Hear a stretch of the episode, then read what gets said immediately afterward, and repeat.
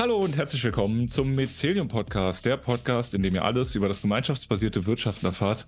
Ich weiß, ihr habt jetzt schon länger nichts über das gemeinschaftsbasierte Wirtschaften erfahren, aber das hat einen guten Grund und ich habe den Timo heute mit dabei und wir machen eine, ja, eine Update-Folge. Aber erstmal, Timo, wie geht's dir? Gut, gut. Gut, gut. Ja, wir haben uns, äh, wir nehmen gerade Freitag, den 20. Oktober auf. Wir haben uns vor zwei Tagen gesehen ähm, und da kann man ja eigentlich schon mal mit einsteigen. Ja, was ist so los? Du hast erzählt, du bist irgendwie im September, Oktober auf acht, neun, zehn Beitragsrunden. Was geht ab? ja, ich glaube, das ist tatsächlich so. Ne? Wir haben, was gerade sehr, sehr stark läuft, ist unsere 10x10 Begleitung von Einzelhandelsläden. Und ähm, wir haben jetzt wirklich eine Beitragsrunde nach der anderen. Wir haben Läden, die quasi äh, ihre erste Beitragsrunde schon hatten und jetzt die zweite haben. Was, glaube ich, ein richtig, was eine richtig besondere Kiste ist, dass gerade in Mannheim sehr viel geht oder in dieser Rhein-Neckar-Region. Ja, da haben wir uns ja auch getroffen, vorgestern, ja. äh, auf der Beitragsrunde von Ungekrempelt. Das ist eigentlich auch ein total innovatives Projekt. Also ihr wisst ja, äh, dass wir schon im Bereich unverpackt Lebensmittel stark sind. Da, da haben wir ja, nächste Woche eine Beitragsrunde äh, vom Priscas in Mannheim und hatten vor circa vier Wochen eine Beitragsrunde von Grünkern, auch in Mannheim. Und jetzt im Bereich Klamotten, ähm, also eine nachhaltige Möglichkeit, gute, faire Mode einzukaufen, da hatten wir mit umgekrempelt ähm, am Mittwoch eine Beitragsrunde, auch in Mannheim. Also Mannheim ist auf einmal Place to be. Ja. ja. Gemeinschaftsbasierter Hotspot. Ja, wer hätte das erwartet? Ja, so, so sind wir unterwegs, gefühlt, äh, ja. Und das macht natürlich nicht nur ich, das machen ganz, ganz viele Leute, die diese Läden begleiten. Ich weiß nicht, ob euch das so bewusst ist, aber so ein Laden wird in der Regel immer von zwei Menschen begleitet. Eine Person, die Transformative Care Work macht, also sich darum kümmert, dass es der Unternehmerin gut geht. Und eine Person, die sich um die Geschäftsmodellentwicklung kümmert. Und meine Aufgabe ist, drumherum unterwegs zu sein. Ich nenne mich dann immer Umweltbeauftragter und schaue, dass es den Menschen gut geht, dass die Finanzierung stimmt. Ähm, genau, und kümmere mich auch viel um Vernetzung. Ja, spannend. Hättest du das, also wir haben ja vor wie vielen Jahren haben wir dieses 10x10-Modell hier vorgestellt? Eineinhalb oder so? Zwei? Ja. Mhm. Äh, hättest du gedacht, dass das daraus wird? Also es war ja der Plan, und trotzdem ist es so, dass man am Ende dann doch immer irgendwie überrascht war, wenn es wirklich auch funktioniert. Also wir hatten ja, also das, diese Begleitung von Einzelhandelsläden heißt ja 10x10, weil wir ja gesagt haben, äh, wir wollen zunächst mit einem Laden in der Region starten und dann wollen wir ganz viele Läden umstellen. Und tatsächlich war das ja so, dass wir zunächst mit dem Kaufladen in Speyer angefangen haben. Also für Leute, die geografisch vielleicht da Schwierigkeiten haben, Speyer und Mannheim sind sehr nah beieinander. Und der zweite Laden, der dann kam, war äh, in der Region, war dann das Feu in Neustadt, auch, auch ein Unverpacktladen. Und dann eben davon ausgehend sind dann eben drei weitere Läden in Mannheim eben dazugekommen, umgekrempelt, Priskas und Grünkern. Und ähm, ja, das ist tatsächlich so wie dieses Playbook, das wir damals entworfen haben. Funktioniert das jetzt in dieser, in dieser Metropolregion Rhein-Neckar? Beginnt das Ganze zu entstehen. Und das ist natürlich sehr, sehr spannend, ja. Ja, spannend. Hast du im Vorgespräch äh, schon gesagt, ein, ein weiterer Punkt ist ja nicht nur die Läden, sondern auch alles, was dahinter, sage ich, kommt. Nämlich nicht nur Wertschöpfung, sondern du hast es Wertschätzungskette genannt. Ähm, ja, was hat es damit auf sich? Ja, total witzig. Ich habe gestern ähm, war, habe ich versucht, einen Reel abzuschicken und habe ein, äh, habe ständig versucht, das Wort Wertschöpfung in äh, mein Handy einzugeben und die Autokorrektur hat immer Wertschätzung draus gemacht. und äh, ja, das war schon ein ganz witziger Moment. Da hat jemand gesagt, hey, ich sollte das mal abfilmen. Ja, vielleicht mache ich das noch. Ähm, genau. Und was, warum worum geht's? Ja, also die Läden, die nachhaltigen Läden von diesen Weltverbesserer, Unternehmerinnen am Leben, äh, am, am Leben zu erhalten, ja, das ist der Schritt Nummer eins, wenn wir eine Beitragsrunde durchführen. Und dann geht's aber weiter. Also mit dem Sterben der coolen Läden sterben eben auch ähm, die coolen Produzenten von Lebensmitteln, aber auch äh, zum Beispiel auch von Klamotten. Und so kam es halt auch dazu, dass wir jetzt auch gerade Bleed, die Modemarke, begleiten.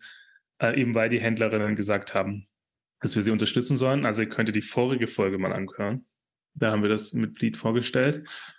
Und aber auch gerade im, Begleich, äh, Bereich der Unverpacktläden, ähm, da sind wir jetzt auch gerade dabei, solche Wertschätzungsketten aufzubauen. Also, dass die Läden auch ihre Produzenten fragen, hey, was brauchst du anstatt was es kostet? Und da waren wir gestern im Kaufladen, weil wir da den Saft von Machtsaft besser, also und äh, vorgestellt haben, die neue Charge, einen richtig coolen Traubensaft, einen roten.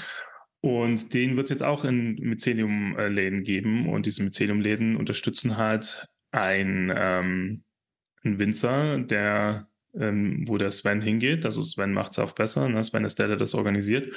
Und genau, und dann geht Sven dahin und sagt, hey, wenn du von konventionellen auf ökologischen Anbau umstellst, zahlen wir dir sofort die Betriebskosten. Und das ist halt eben möglich, weil die Unverpacktläden dieses äh, durch den Verkauf ähm, von diesem Saft das möglich machen. Und das meinen wir halt eben mit Wertschätzungsketten, das läuft auch.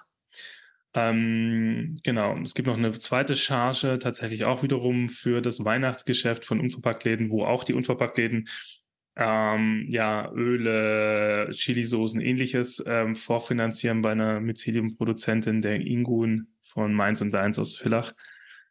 Und da haben wir eben auch die Idee, okay, hier, genau solche Produkte eben auch regional eben herzustellen. Und das passiert jetzt alles schon. Ne? Also es ist auch ganz spannend, wie das da so das Eins zum anderen kommt. Ja, genau. Ja, was ich äh, spannend finde, dass es halt diese ähm, ja, Sachen sind, diese Grundsachen, äh, also Lebensmittel, Kleidung, sowas. Ja, also man muss nicht das ja. neueste Start-up-Ding krass neu erfinden, um transformativ unterwegs zu sein, sondern es geht eher in ja, den grundlegenden Dingen. Ja, oder wie wir sagen, hey, sowieso Ausgaben. Also Geld, für das du sowieso Geld ausgibst. Ja. Und das ist ja vom Kern her auch schon ähm, ja, eine nachhaltige Art und Weise zu konsumieren, wenn du überlegst, okay, wofür gebe ich mein Geld jeden Monat aus? Und ich committe mich halt dazu, monatlich Beträge halt eben an die richtigen Unternehmen abzugeben und mhm. die können dafür dann weiter existieren. Ne? Und, ähm, und das heißt halt, aber du änderst halt dein Verhalten halt einfach oder passt es deine Haltung an. Und, und dadurch entsteht aber schon Transpor äh, Transformation. Ja, also Transformation entsteht schon dadurch, indem ihr auch sowieso Ausgaben an die richtigen Läden weiterleitet, weil die dann damit coole Sachen machen. Und dafür brauchst du keine verrückte Social Impact Strategy. Ja, ja guter ähm, Und das ist halt transformativ, weil sich da halt wirklich auch Verhalten und Haltung ändert. Und das ist eben nicht nur eine Frage von den Leuten, von den Unternehmerinnen, die die Welt verbessern wollen, sondern es ist gerade auch eine Frage von den Konsumentinnen und hier Verantwortung auf allen Seiten, da ein Gleichgewicht herzustellen. Weil häufig ist das Gleichgewicht halt zu Ungunsten. Die Weltverbesserunternehmer übernehmen zu viel Verantwortung, haben dafür dann zu viel Risiko und aber auch wiederum zu wenig Impact, weil die Leute äh, ja, die sie adressieren wollen, zu wenig Verantwortung übernehmen und dadurch wieder zu wenig Haltung ändern und, ähm, und Verhalten ändern. So. Und da, deswegen sind gemeinschaftsbasierte Geschäftsmodelle so wichtig, weil sie das da ein Gleichgewicht auf allen Seiten herstellt. Das heißt nicht, dass du als Konsument so viel Verantwortung übernehmen musst wie eine Unternehmerin, aber du kannst ähm, ein, zwei Hundertstel der Verantwortung der Unternehmerin tragen. Das kriegst du vielleicht hin. Ja? Wenn das 200 Menschen machen, dann ist der Laden durch. Also, ich meine, finanziert man nicht. und kann aber Impact machen und Transformation und das, was ich beschrieben habe, da in der Region Mannheim. Ne? Und natürlich ist darüber natürlich viel, ähm, auch viel Kooperationsgespräche. Das passiert nicht alles so. Und ähm, ja, da kooperieren wir gerade auch mit dem Next Economy Lab von Nela, die da, die da richtig coole Arbeit leisten. Genau, das ist schon richtig, richtig spannend. Mhm. Nun ist ja auch ein Baustein des Myceliums, äh, wo das Ganze ja so gefestigt oder auf den Weg gebracht wird, dass die Lern- und Handlungsgemeinschaft. Gibt es da News? Ja, genau. Also unsere aktuelle Lern- und Handlungsgemeinschaft äh, hat jetzt, ist jetzt durch die Commitment-Phase, also da gibt es immer am Anfang eine Commitment-Phase. Und was ist eigentlich die Lern- und Handlungsgemeinschaft? Die Lern- und Handlungsgemeinschaft, das ist für Leute, die, man könnte es auch Oldschool Train-the-Trainer-Programm nennen. Das sind Leute, die Felder entwickeln wollen, die was Großes in die Welt bringen wollen. Ähm, oder die halt auch einfach über den Tellerrand blicken. Ähm, ja, die gemeinschaftsbasierte Wirtschaften wirklich in ihrer in seiner Essenz ganz tief verstehen wollen. Und ähm, genau, da sind jetzt, ist jetzt die Commitment-Phase vorbei. Ein paar Leute haben sich entschieden, dabei zu bleiben, andere sind gegangen. Genau, und jetzt sind wir gerade in der Phase, wo wir kurz vor der Beitragsrunde sind und da gehen wir intensiver rein. Also da achten wir, da in dem Fall geht es auch sehr stark um das Thema Privilegien. Wo komme ich denn eigentlich her? Und das kumuliert am Ende dann eben in der offenen Beitragsrunde. Das ist jetzt deutlich intensiver, wie zum Beispiel, also es wird nicht verlangt, wenn du beim Unverpacktladen mitmachst, ähm, oder wenn du selber ein gemeinschaftsbasiertes Geschäftsmodell als Ladnerin hast. Aber diese Leute machen eben offene Beitragsrunden, gerade um sich auch mit dem Thema Privilegien zu beschäftigen. Das haben wir nicht immer so gemacht, aber das machen wir seit der letzten, also seit der Landhandlungsgemeinschaft 4, das ist jetzt die fünfte. Jo, und das ist ein ganz spannender Moment. Ähm, vielleicht erzähle ich euch bei der nächsten Update-Folge, wie es gelaufen ist. Ähm, und wo es uns weiterhin führt. Ähm, genau. So ja, und dazu. vor allem auch nochmal tiefer in das das Konzept der offenen Beitragsrunde mit den Privilegien. Das ist auch, glaube ich, ein Riesenthema. ja, das werden wir auf jeden Fall nochmal machen. Aber äh, zu Privilegien haben wir auch schon mal und auch zu, da gibt es auch noch andere Beitrags, äh, andere Folgen, auf die wir quasi da verweisen können. Ne? Und zu guter Letzt ähm, wird das Mycelium eine externe Beratung bekommen, hast du eben angedeutet. Was gibt es denn da zu verkünden? Ja, genau. Also das Mycelium ist gerade dabei, äh, wir haben ja, ich habe ja erzählt, was gerade alles passiert und da muss man organisationell auch mitwachsen und sich mit verändern und das ist total toll, dass ähm, äh, Fabian und Stefan aus dem Umfeld von Franzberg auf uns zugekommen sind und gesagt haben, hey, da gibt es gerade für ein React for Impact so ein Förderprogramm, das wollen wir eigentlich für euch ähm, klar machen. Und dann kam der Tim Weinert von Nowwork und Jo, ähm, dann haben wir das zusammen über die Bühne gekriegt. Das Mycelium ist jetzt offiziell eine gemeinwohlorientierte Unternehmung. Ähm, das wissen wir, weil wir gefördert werden. und genau, und jetzt kümmern wir uns äh, so um Themen, ja, wie können wir äh, uns Mycelium als Organisation neu aufstellen, um diesen ganzen Aufgaben, die jetzt auf uns zukommen, gerecht zu werden, gleichzeitig aber auch bedürfnisorientiert äh, zu sein. Ähm, so Fragen, wir werden uns auch nochmal um unsere eigene Vision kümmern aber auch nochmal um so Basic-Themen wie, wie, ja, wie fließen eigentlich im Mycelium Geldströme und wohin und wer bekommt davon was? Genau. Und ähm, das wird jetzt ein Thema sein, das uns im Jahreswechsel noch begleiten wird. Das sind so die Themen. Die kleinen Themen sozusagen. Das machen wir auch noch, ja. ja, sehr schön. Ja, sehr spannend, sehr viel los umso ja, wertvoller ist auch der Beitrag der Mycelium Podcast Gemeinschaft, die so einen Teil der Basis geben und das Ganze hier immer noch möglich machen. Ähm, auch mit kleinen Pausen unsererseits, aber ihr merkt, es ist nicht äh, aus mangelndem Interesse, sondern eher, weil Timo und wir alle ganz viele äh, Stränge gleichzeitig in der Luft hochhalten. Aber deswegen war es uns jetzt auch nochmal wichtig, so eine Update zu sagen und sagen, hey, was passiert denn eigentlich gerade alles?